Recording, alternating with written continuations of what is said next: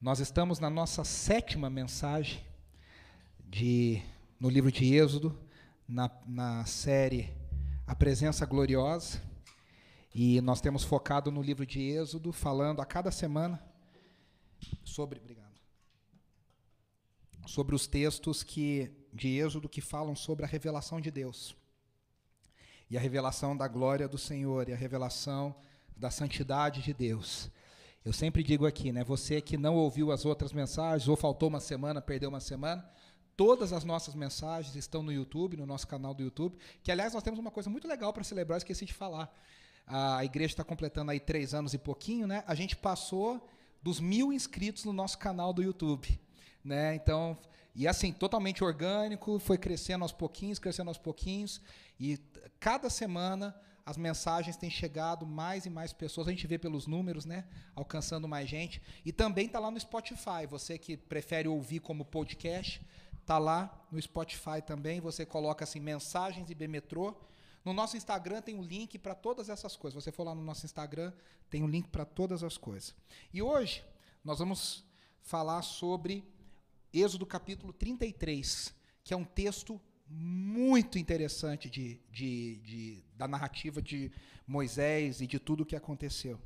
Né? A gente vem falando aqui como Deus formou para si um povo e como que esse povo recebe a revelação desse Deus e agora como Deus quer habitar no meio desse povo. Eu sempre digo isso, né? Em todas as mitologias, os deuses querem ficar bem longe do, do povo. Os deuses querem ficar bem afastados do povo. Você pode ler qualquer história mitológica. Os deuses acham os humanos chatos, complicados, para dizer o mínimo. Então eles querem, eles moram lá no alto do monte, bem longe do povo, para ficar bem afastado. E os Deus da, o Deus das Escrituras, o Deus de Israel, o Deus que se revela como o eu sou, aquele que era, aquele que é, aquele que há de ser, ele surpreende porque ele diz que ele quer morar no meio do povo. Mas ele, como a gente tem falado semana após semana, ele não pode simplesmente morar no meio do povo, porque se Deus morasse no meio do povo simplesmente, não ia ter povo, ia estar todo mundo fulminado, ia virar pó cósmico e ninguém mais ia existir na presença de Deus. Então Deus precisa criar um protocolo para que as pessoas possam se aproximar delas, dele e ainda viverem e não morrerem e não serem totalmente fulminados. Então Deus cria todo um processo que envolve o sacrifício de cordeiro, que envolve o sacrifício de novilhos, que envolve a purificação e a lavagem, nós temos falado isso no tabernáculo, para que as pessoas possam se aproximar dele, experimentar a sua presença, conhecê-lo e ainda continuarem a viver. A gente falou aí três semanas sobre o tabernáculo, né? E eu quero aqui lembrar uma frase do Warren Risby, quando ele aponta que o tabernáculo é o ápice daquilo que Deus estava falando sobre a revelação dele morar no meio do povo. Né? É tanto ápice que, antes de eu ler Warren Risby, que João, quando quer falar sobre o que significa a encarnação de Jesus, ele vai recuperar a figura do tabernáculo, para dizer, da mesma forma que Deus habitava no tabernáculo, a glória de Deus habita na pessoa de Jesus. O tabernáculo virou gente e habitou no meio de nós, e nós vimos a sua glória, glória como do unigênito do Pai, diz João, capítulo 1, no versículo 14. Wisby, escritor e teólogo, né, eu li essa frase aqui semana passada, eu quero relembrar, ela diz assim: O tabernáculo é um lembrete constante de que Deus deseja habitar no meio do seu povo. Ele não é um Deus distante e inacessível, mas um Deus que busca intimidade e relacionamento. Aqui já era para a gente parar e ficar a semana inteira pensando. Deus que tinha tudo para falar, não quer nem saber de vocês, não quer nem ver vocês, segue a vidinha de vocês, está tudo bem. Ele busca relacionamento conosco. O tabernáculo é uma expressão visual do seu convite para que o busquemos, o adoremos e vivamos em comunhão constante com ele. Lembre-se, eu tenho dito toda semana para reforçar.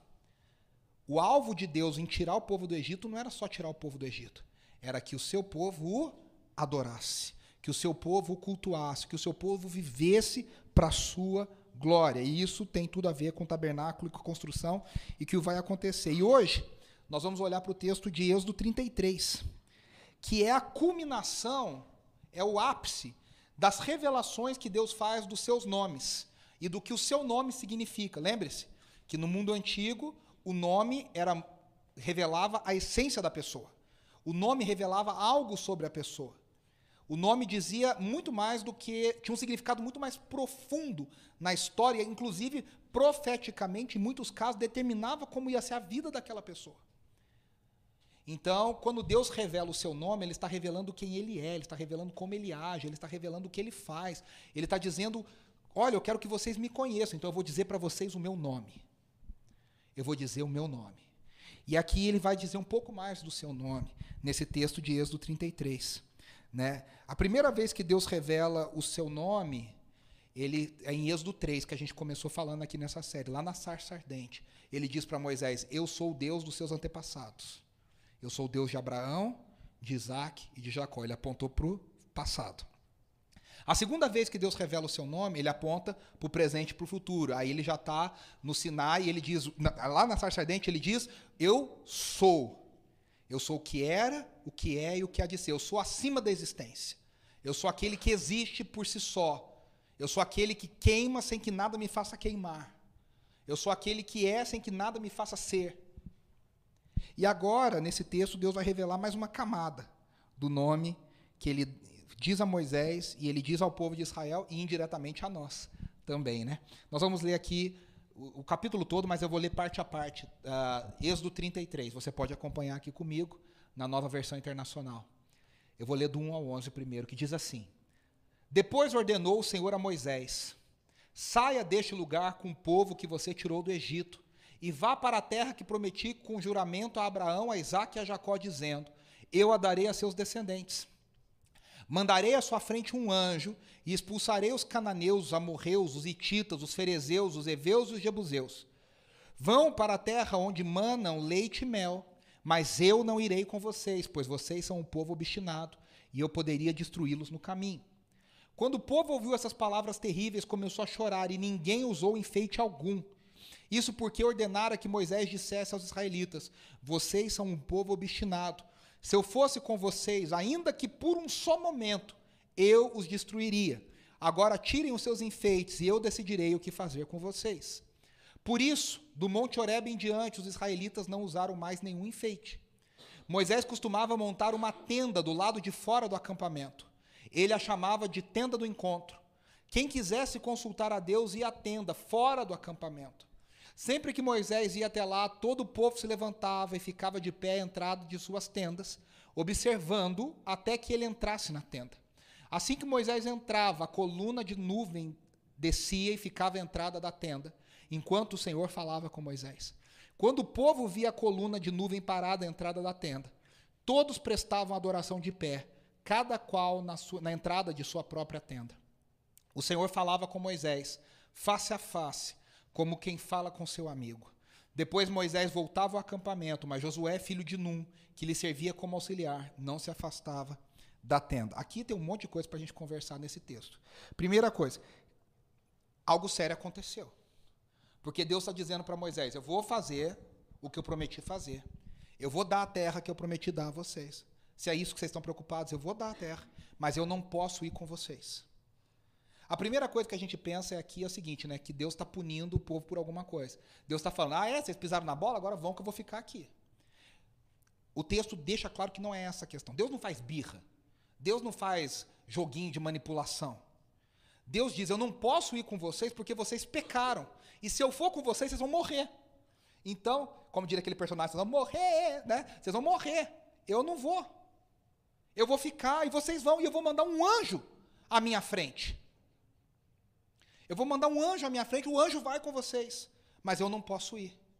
E aí a gente tem que se perguntar: o que, que aconteceu aqui para que Deus fizesse isso? E a resposta está em Êxodo 32.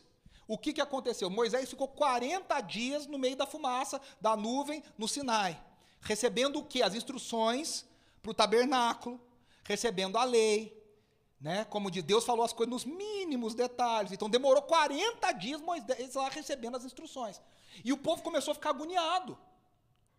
Moisés não volta, Moisés não desce, Moisés não volta, Moisés não desce, a gente está sozinho, a gente está abandonado, Moisés não volta. Sabe aquela história? Reclamação espalha rapidinho, né? Coisa boa demora para espalhar, mas, mas, coisa ruim. Né? É ou não é, gente? Não, mas vai que nem ó, fogo no, no, no, na grama seca. Então o que, que acontece? Alguém lá no povo deve ter falado assim: tá todo mundo feliz, né? Aí um dia alguém levantou e pensou assim: Nossa, mas Moisés está demorando, né? Aí, é, não tinha pensado, Moisés está demorando mesmo. Será que ele está vivo? Ah, não sei, né? Essa fumaça, esse fogo. E aí começou. O povo inteiro, Moisés não desce, Moisés não volta. E aí o povo desesperado precisa de algo para colocar sua confiança. Eles vão para Arão e falam: Ó, a gente vai dar para você os nossos brincos, as nossas pulseiras, as nossas joias, e faz um bezerro de ouro aí para gente, para a gente adorar esse bezerro.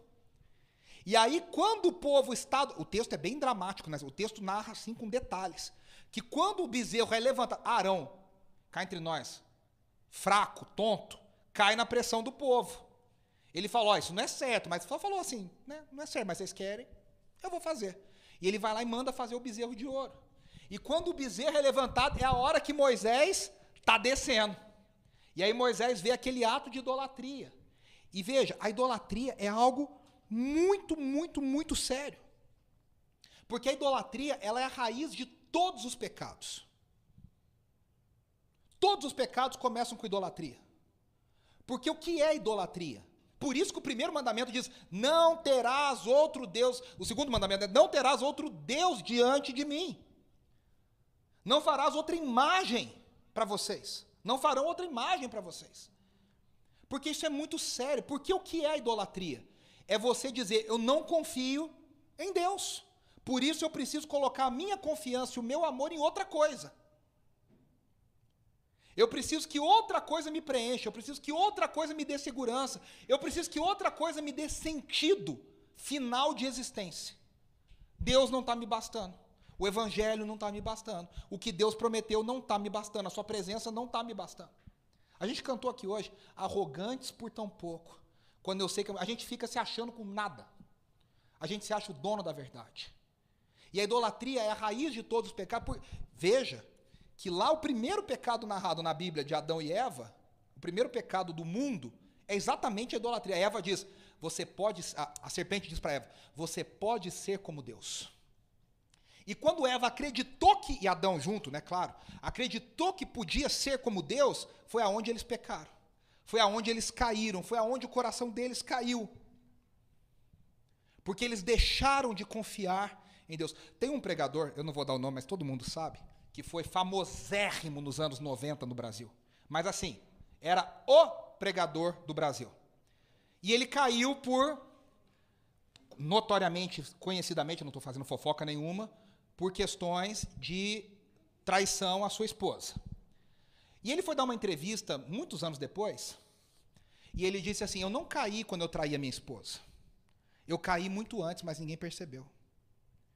Eu caí quando no meu coração eu achei que eu sabia todas as coisas, que eu não precisava mais orar, que eu não precisava perguntar mais as coisas para Deus, que eu sabia o que era bom, o que não era bom. Eu caí quando eu perce... eu achei que eu era Deus na minha vida. Os outros pecados são consequência. O grande pecado original é a idolatria. Quando a gente acha que a gente está no lugar de Deus para dizer o que é bom e o que não é, o que dá certo e o que não dá, o que preenche o que não preenche, o que faz, o que faz sentido para nós e o que não faz. Então o povo de Israel cometeu um pecado muito sério. Porque Deus está dizendo: Eu estou formando vocês, eu estou mostrando para vocês quem eu sou, eu estou dando pão que cai do céu todos os dias para vocês. Eu fiz a água que era amarga virar água boa para beber. Eu tirei vocês do Egito, eu tenho mostrado todos os dias quem eu sou, eu estou revelando o meu nome, eu estou dizendo quem eu sou para vocês, eu estou revelando o meu coração para vocês. E a gente, junto com o povo de Israel, olha para tudo isso e diz: Isso não é suficiente. Isso não me basta. Eu preciso de mais segurança, eu preciso de mais, algo mais palpável. E aí eles foram lá e construíram o bezerro de ouro. Então, essa idolatria é uma coisa muito séria. E veja, o que, que acontece? E aqui está a grande ironia desse texto. A idolatria ela tem um castigo. E Deus sabe desse castigo. Quem adora o ídolo se torna igual ao ídolo que adora. Isso está lá no Salmo 115, o Salmo 115 que começa lindamente, né? Não a nós, Senhor, não a nós, mas ao teu nome seja a glória.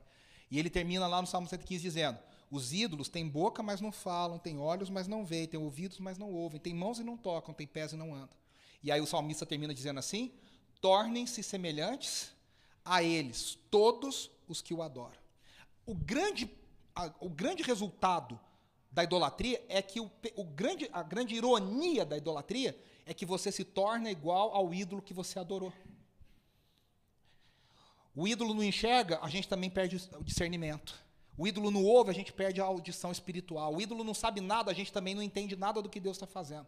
E se vocês prestarem atenção, duas vezes Deus usa um termo aqui, ele diz: vocês são um povo obstinado.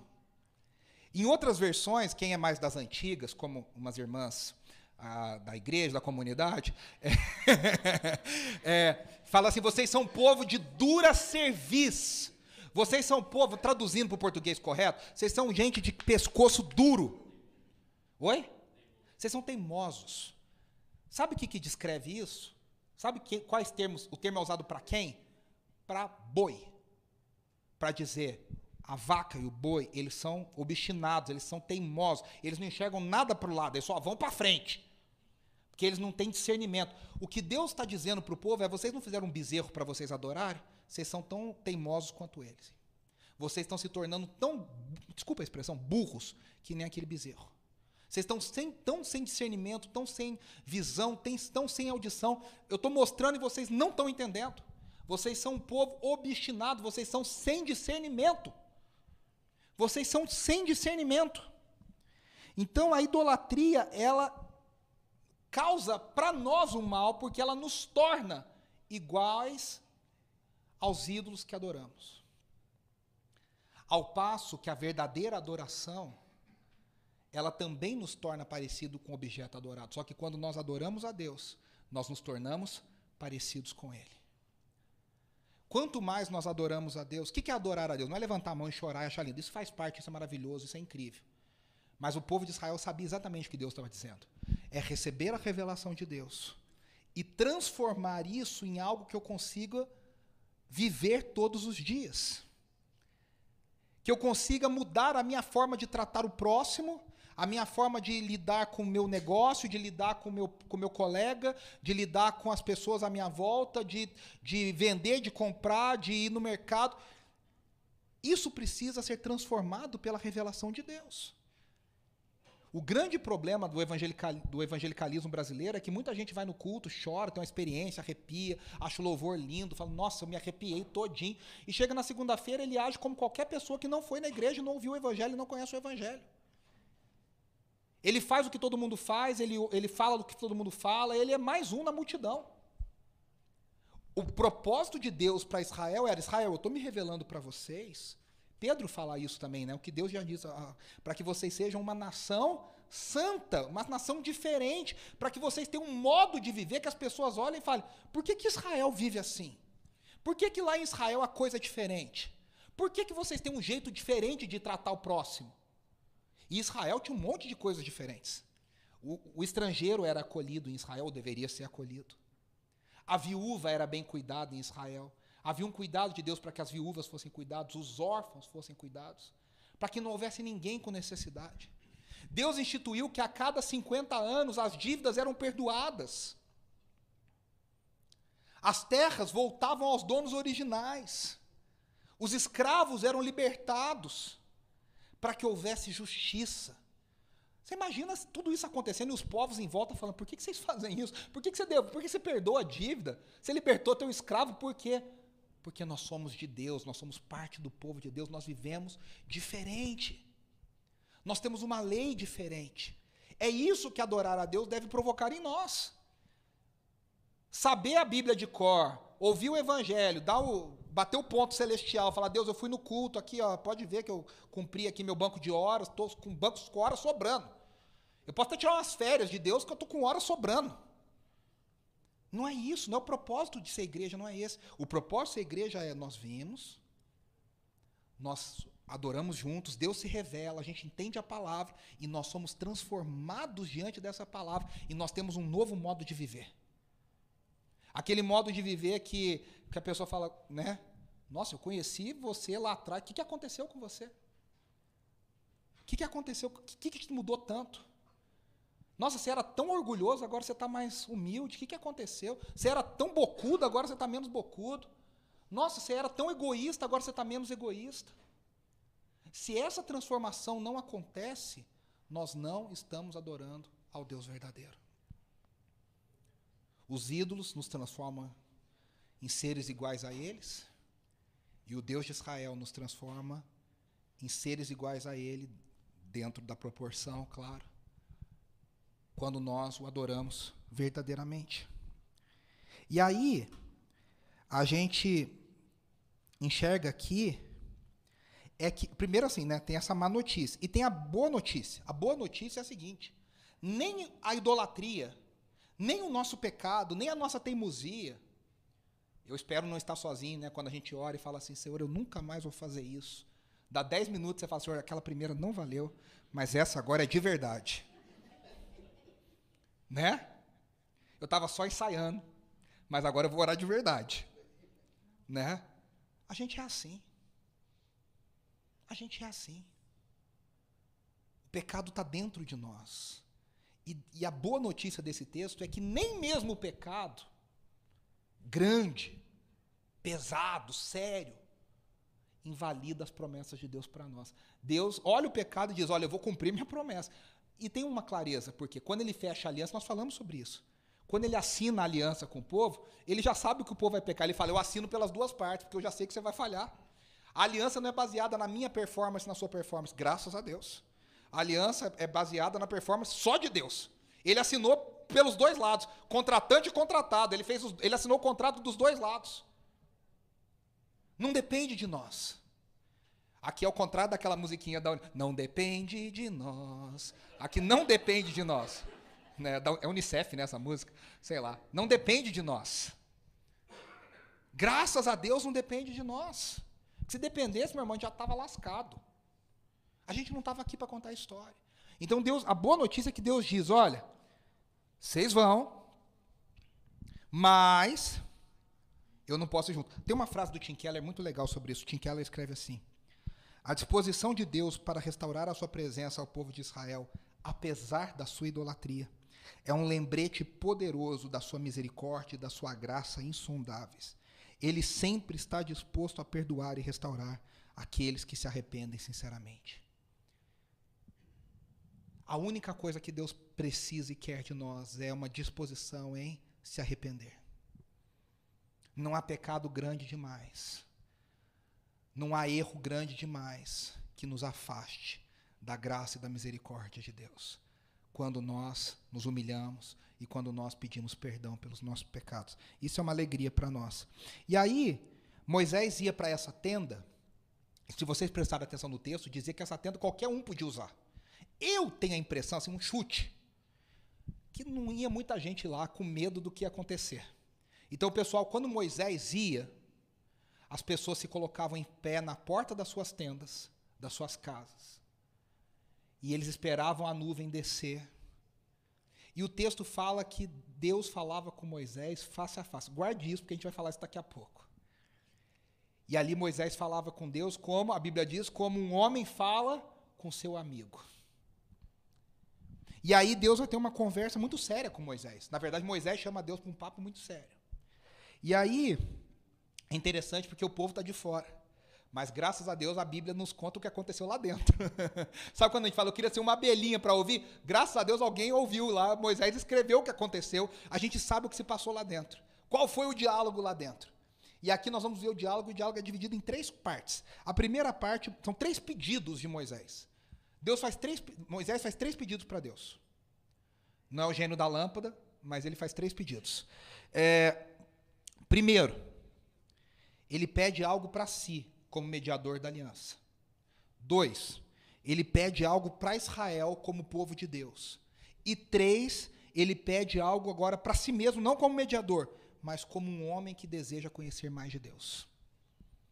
Nós vamos ver cada um desses pedidos. O primeiro pedido de Moisés está aqui. Do 12 ao 14. Disse Moisés ao Senhor: Tu me ordenaste, conduza esse povo mas não me permite saber quem enviarás comigo. Disseste: Eu o conheço pelo nome, de você tenho me agradado. Se me vês com agrado, revela-me os teus propósitos para que eu te conheça e continue sendo aceito por ti. Lembra-te de que essa nação é o teu povo. Respondeu o Senhor: Eu mesmo o acompanharei e lhe darei descanso. Aqui tem algumas coisas muito interessantes. A primeira coisa é o Deus que revela o seu propósito. Né? A NVT traduz o versículo uh, ah, 13 da seguinte forma. A NVT é a nova versão transformadora. Ela, ela traduz assim: Se é verdade que te agradas de mim, permita-me conhecer os teus caminhos, para, te, para que eu te conheça melhor e continue a contar com teu favor. O que Moisés está dizendo para o povo, para Deus, é o seguinte: Deus, o Senhor me mandou ir na frente desse povo, eu fui.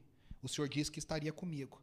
Mas agora é o seguinte: eu preciso saber qual é o teu pensamento para eu poder continuar liderando esse povo. Eu não posso liderar esse povo se eu não souber o que, que o Senhor está pensando. Quando ele fala para que eu conheça os teus propósitos, para que eu conheça os teus caminhos, ele está dizendo: eu preciso entender o que, que o Senhor está na, tá na sua mente. O que, que o Senhor está pensando?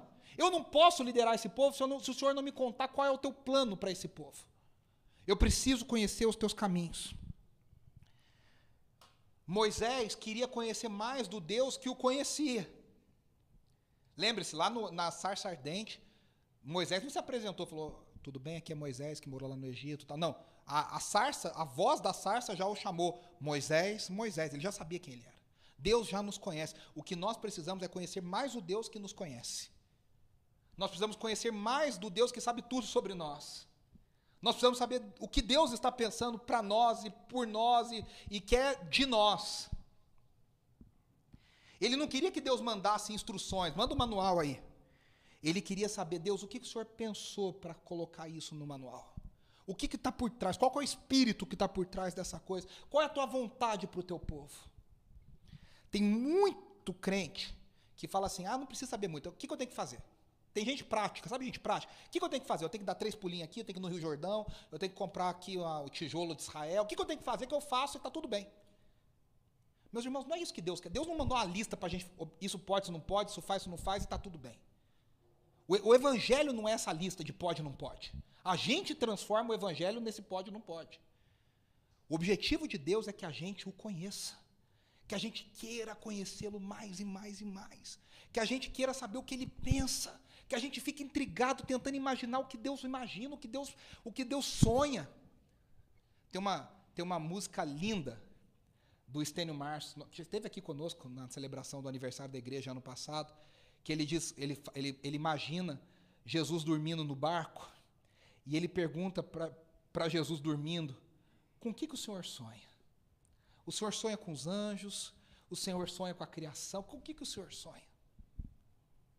Sabe, é esse desejo que tem que estar no nosso coração. E se a gente não tem, tem alguma coisa errada com a nossa vida cristã. Se a gente está feliz em cumprir regra, está errado a gente tem que ter um anseio de conhecer mais a Deus. E aí Moisés já tinha aprendido cá entre nós, hein? Que ele não podia fazer as coisas do jeito dele. Quando ele fez do jeito dele, ele ficou 40 anos de recuperação no deserto. Pegou DP de 40 anos no deserto. Ele falou: tá bom, já entendi que do meu jeito não serve.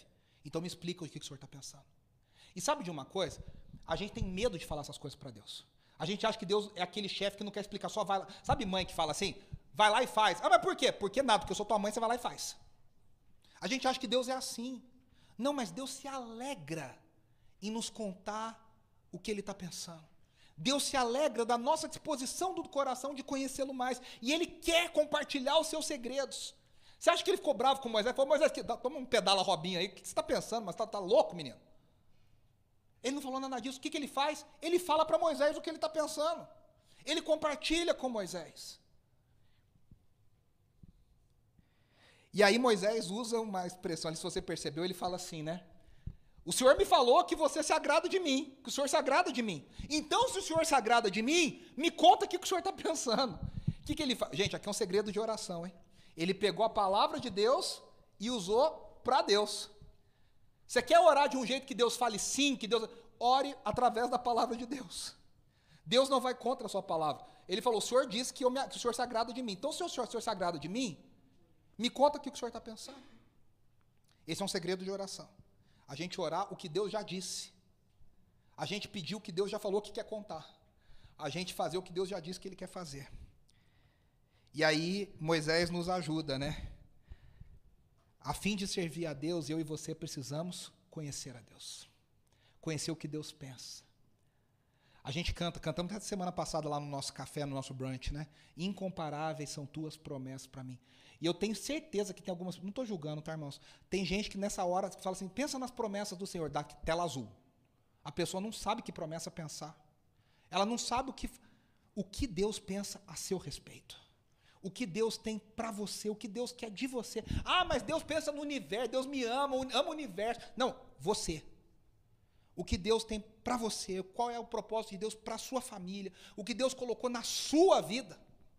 A gente tinha que ficar tão inconformado, falar, Deus, eu não posso passar por essa vida sem cumprir o que o Senhor espera de mim. Eu quero fazer o que o Senhor espera de mim. Eu quero cumprir o que o Senhor espera de mim. E aí, é, a gente deve orar, né? Que Deus esteja conosco, que Deus nos ensine o caminho dele, que a gente conheça a Deus com mais intimidade. Essas são orações, eu te garanto, que Deus ama responder. E aí, olha só, Deus respondeu a oração de Moisés. E Deus mostrou o caminho. O salmista diz assim, lá no Salmo 103: Deus manifestou os seus caminhos a Moisés. E ele fala para Moisés: A minha presença irá contigo e eu te darei descanso. Literalmente, no hebraico, ele disse: A minha face vai com você, o meu rosto vai com você. Isso aqui é o chamado hebraísmo. O que, que Deus está dizendo? Eu vou estar tá olhando você. Vai que eu vou estar tá te Sabe quando a gente fala, vai que eu estou te olhando? Né? Pode ir que eu estou te olhando. É Deus dizendo isso. Eu, vai que eu estou te olhando. Vai que o meu rosto está com você. A NVT traduz assim: Vá que eu te acompanharei pessoalmente. Só que aí vem o segundo pedido de Moisés. Parece que não bastou essa resposta. Então Moisés lhe declarou: Se não fores conosco, não nos envie. Ah, mas Deus acabou de falar que vai. Mas se você prestar vou até voltar. Ele diz: Eu mesmo o acompanharei. O que Deus respondeu para Moisés: Eu vou com você. Aí Moisés fala: O senhor não está entendendo. Eu não estou pedindo para o senhor vir comigo. Eu estou pedindo para o senhor vir com todo o povo. O senhor é o dono desse povo, não fui eu que tirei eles do Egito. E aí ele diz: Olha, se não fores conosco, não nos envie. Como se saberá que eu e o teu povo podemos contar com o teu favor se não nos acompanhares? Que mais poderá distinguir a mim e ao teu povo de todos os demais povos da face da terra? Ele está dizendo: se o Senhor não estiver no meio de nós, nós somos igual a todos os outros. A nossa única marca, gente, Israel era um povo pequeno, sem defesa, sem estratégia militar, sem poder econômico, não tinha nada.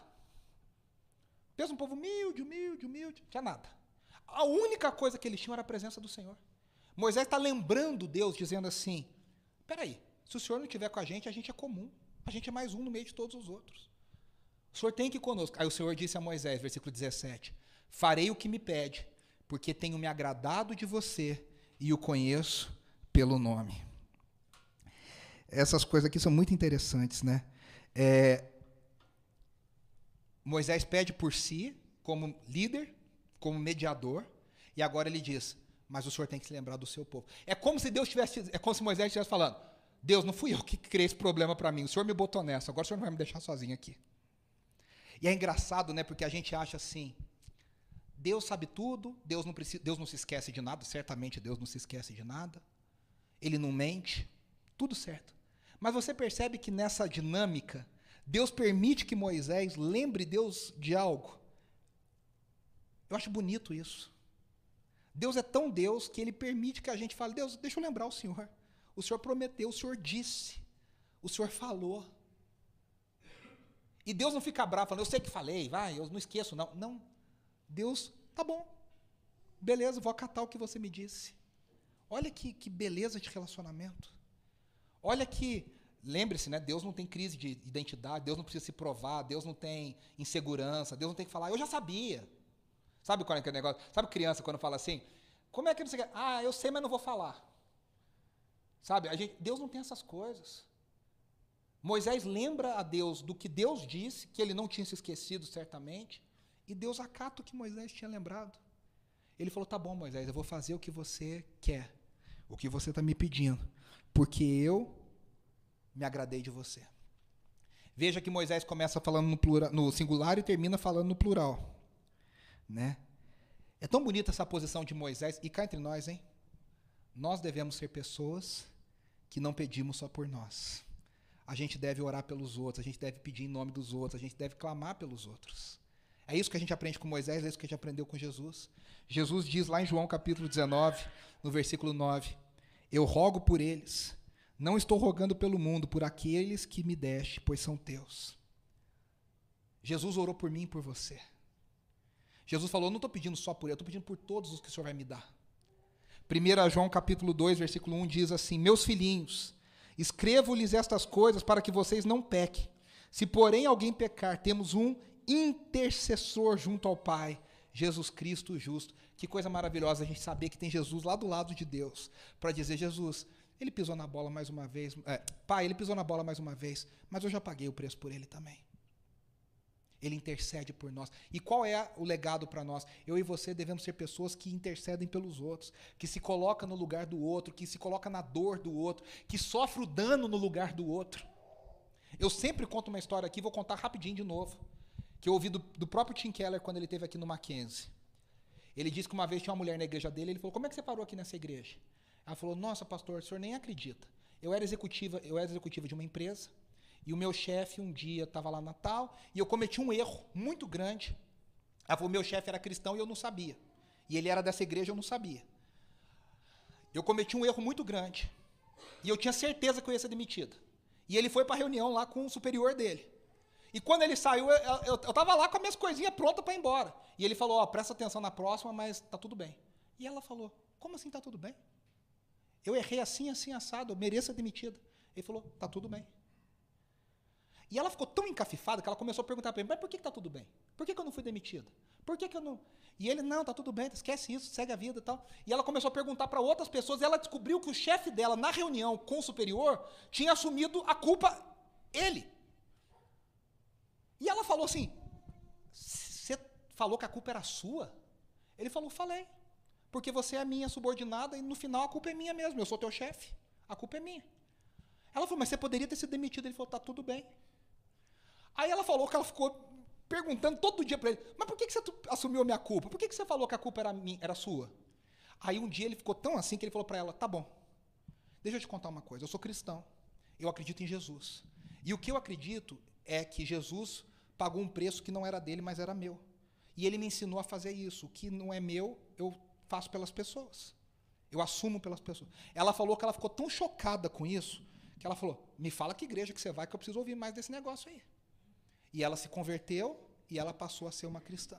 E eu tenho certeza que ela entendeu a lição. Ela se coloca no lugar do outro, ela coloca para sofrer a dor do outro.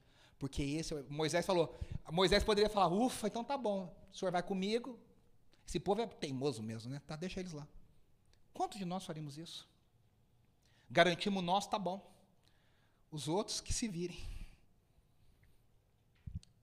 E a lição para nós é: não, nós precisamos nos colocar no lugar do próximo.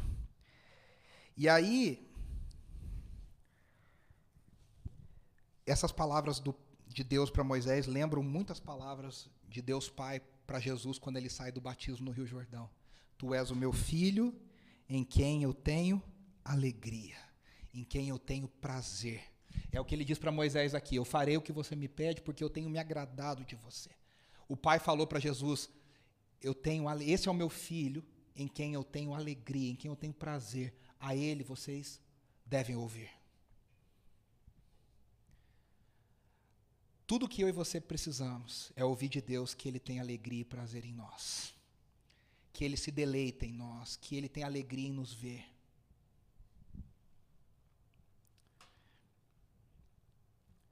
E aí a terceira parte, para a gente caminhar para o final. Então disse Moisés: peço que te, me mostres a tua glória. Moisés foi ganhando confiança, né? Ele pediu uma coisa, Deus fez, ele pediu a segunda, Deus fez, ele falou: vou aproveitar, vou fazer aquele pedido que eu estou guardando faz um tempão. O senhor está num dia bom, né? Sabe a criança que eu faço, o pai está de bom humor hoje? Vou aproveitar. Deus fez uma, Deus fez duas, enfiou um terceiro lá. Peço-te que me mostres a tua glória. E Deus respondeu: Diante de você farei passar toda a minha bondade. Cá entre nós, antes de eu ler aqui, esse é um dos textos mais misteriosos do Antigo Testamento. É um dos maiores mistérios do Antigo Testamento. Não acho que eu vou explicar tudo, porque eu não vou. Diante de você farei passar toda a minha bondade, e diante de você proclamarei o meu nome, o Senhor. Veja, eu falei que Deus vai proclamar mais do seu nome. Ele, o, o Senhor aqui é o eu sou, Yahweh. Aquele que era, aquele que é, aquele que há de vir. Só que ele completa esse nome. Qual que é, qual, qual que é o resto do nome? Terei misericórdia de quem eu quiser ter misericórdia, e terei compaixão de quem eu quiser ter compaixão. Deus está dizendo: parte do eu sou é que eu amo a quem eu quero amar, e eu tenho misericórdia e eu quero ter misericórdia, e eu derramo graça sobre quem eu quero derramar graça. Deus está dizendo para Israel: Eu escolhi vocês, e eu vou derramar misericórdia, eu vou derramar graça, eu vou derramar amor sobre vocês, não por vocês, mas porque eu sou. E acrescentou: você não poderá ver a minha face. Aí aqui dá um bug, né? Porque a gente leu que Moisés falava com Deus como um homem fala com seu amigo face a face. Aí você fala, mas peraí. Veja, quando fala que fala face a face, está querendo dizer que Deus falava com Moisés. Que Moisés ouvia a Deus, que havia clareza no relacionamento. Só que agora Moisés fala: Eu quero ver o Senhor de verdade. Eu não quero fumaça, não quero raio, eu quero ver de verdade quem o Senhor é. Agora a brincadeira ficou séria. Eu quero que o Senhor saia dessa fumaça aí, eu quero ver a tua cara. Vamos falar português correto. E aí Deus fala: Você não poderá ver a minha face, porque ninguém poderá ver-me e continuar vivo. Deus protege Moisés. Deus está dizendo: Se eu te mostrar a minha face, você vai morrer. E prosseguiu o Senhor: Há aqui um lugar perto de mim onde você ficará, em cima de uma rocha. Quando a minha glória passar, eu o colocarei numa fenda da rocha, e eu cobrirei com a minha mão até que eu tenha acabado de passar. Veja, Deus não tem corpo, Deus é espírito. Mas Deus assume formas humanas e ele fala em formas humanas para que a gente possa entendê-lo e compreendê-lo. Ele diz: Eu vou colocar a minha mão sobre você, até que eu tenha acabado de passar. Então tirarei a minha mão, e você verá as minhas costas, mas a minha face ninguém poderá ver. Que Deus está dizendo para Moisés é: Moisés, eu gosto muito de você, mas isso eu não posso fazer. Você é meu aluno nota 10, como diria o Chico Anísio, queria ter um filho assim, mas isso eu não posso fazer. Porque se eu fizer, você vai ser destruído. Se eu fizer, você vai morrer. Então eu vou fazer o seguinte: como eu te amo muito, como eu tenho muito prazer em você, eu vou te colocar num lugar. E eu vou tampar os seus olhos. E quando eu tirar a minha mão, você só vai ver as minhas costas. E as costas de Deus têm a ver com a sua bondade. Tem a ver com a sua misericórdia. Tem a ver com a sua compaixão. Moisés viu a Deus na sarça ardente. Moisés viu a Deus no Monte Sinai. Moisés queria mais. Queria mais. Essa é a primeira lição para nós, nessa parte. A gente nunca pode ficar satisfeito com o que a gente tem de Deus. A gente sempre tem que querer mais. Se a gente ficou satisfeito, tem alguma coisa errada. Deus se alegra em se revelar mais e mais. E, e veja, ninguém nunca, o homem mais santo do mundo, a mulher mais santa do mundo, a pessoa mais piedosa, não chega um momento que ela fala: ah, agora eu sei tudo sobre Deus. Não existe isso. Deus, a pessoa fala assim, né? O, pessoa, o crente fala assim, crente é engraçado, né? O crente fala assim, ah, no céu eu vou saber tudo. Você já viu gente falando isso? No céu eu vou entender tudo. Eu não tenho a menor pretensão disso, porque Deus é infinito, a gente vai conhecê-lo eternamente. A gente vai passar zilhões de anos e a gente não sabe tudo sobre Deus ainda. Porque Deus é infinito. E o conhecimento de Deus é infinito. Moisés sabia que tinha mais algo a ser visto. E aí ele fala: Deus, eu já entendi o que o Senhor quer fazer. Eu já entendi que o Senhor está tirando, esse, criando esse povo para a tua glória. Eu já entendi que o Senhor está fazendo tudo isso para a tua glória. Então é o seguinte: me mostra a tua glória. Me mostra a tua glória. E aí Deus diz: né, a bondade passaria mas a plenitude não poderá ser vista. E aí a gente não sabe o que, que aconteceu, né? A gente não sabe se Moisés olhou e viu alguns brilhinhos passando, glitter voando, borboleta. A gente não sabe o que Moisés viu. Mas certamente ele viu alguma coisa ali diferente. Por isso que é tão maravilhoso, meus irmãos, que Jesus veio a essa terra e ele nos revelou a face do Pai. Jesus disse várias vezes aos seus discípulos: Quem vê a mim, vê ao Pai. Quem conhece o Filho, conhece o Pai. João capítulo 14, os discípulos falam: Senhor, mostra-nos o Pai. E Jesus, né? Deixa a gente ver Deus. E Jesus diz: Filipe, há tanto tempo estou convosco que não, tem, não me tens conhecido. Quem me vê a mim, vê o Pai. Lá no versículo 9 de João 14. O Pai e o Filho são um. Eu queria que você fechasse seus olhos, a gente vai encerrar aqui. Esse episódio narrado em Êxodo 33 nos lembra algumas coisas muito importantes. Primeira coisa delas, eu queria que você orasse e pensasse sobre isso enquanto eu falo aí com seus olhos fechados. E orasse por isso durante a semana. A gente deve ansiar pela revelação da presença de Deus. E devemos ter certeza de que Deus está conosco. Quando a gente busca, Deus se revela. Quando a gente pede, Deus se mostra. Quando a gente vai atrás, Deus se alegra em se revelar a nós.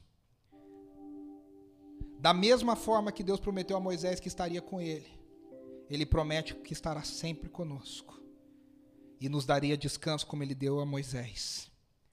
Em meio às dificuldades da vida, a gente precisa ter certeza de que a presença de Deus está conosco. Nós podemos confiar nas promessas inabaláveis de Deus, sabendo que Ele nunca nos deixará, nunca te abandonarei, eu jamais te deixarei.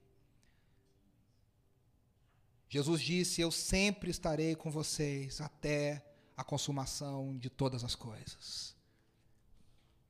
Essa certeza tem que queimar no meu coração, no seu coração. E não é saber isso na mente, é ter uma certeza no espírito de que Deus está conosco.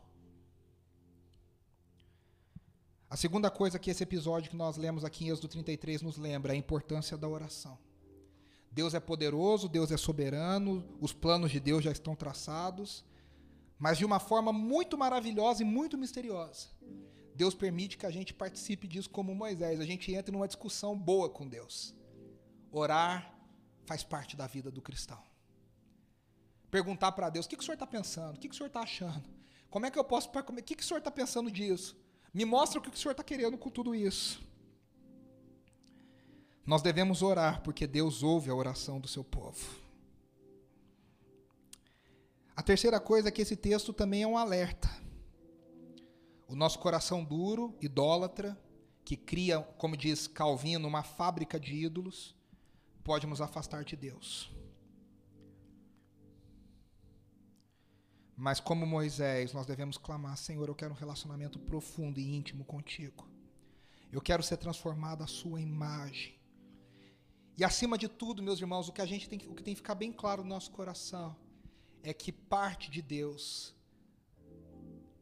parte do ser de Deus, é a revelação de que Ele é misericordioso e gracioso.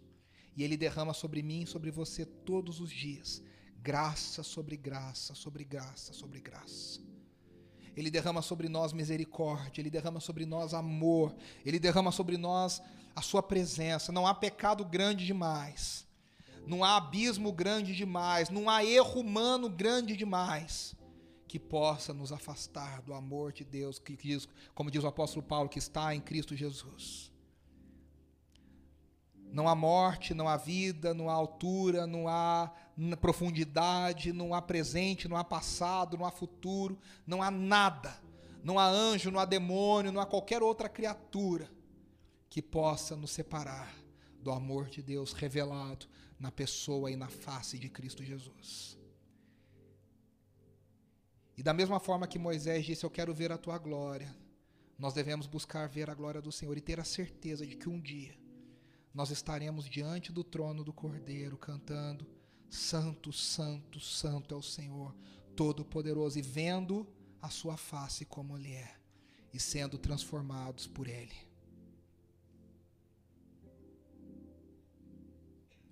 Obrigado, Senhor, pela Tua presença.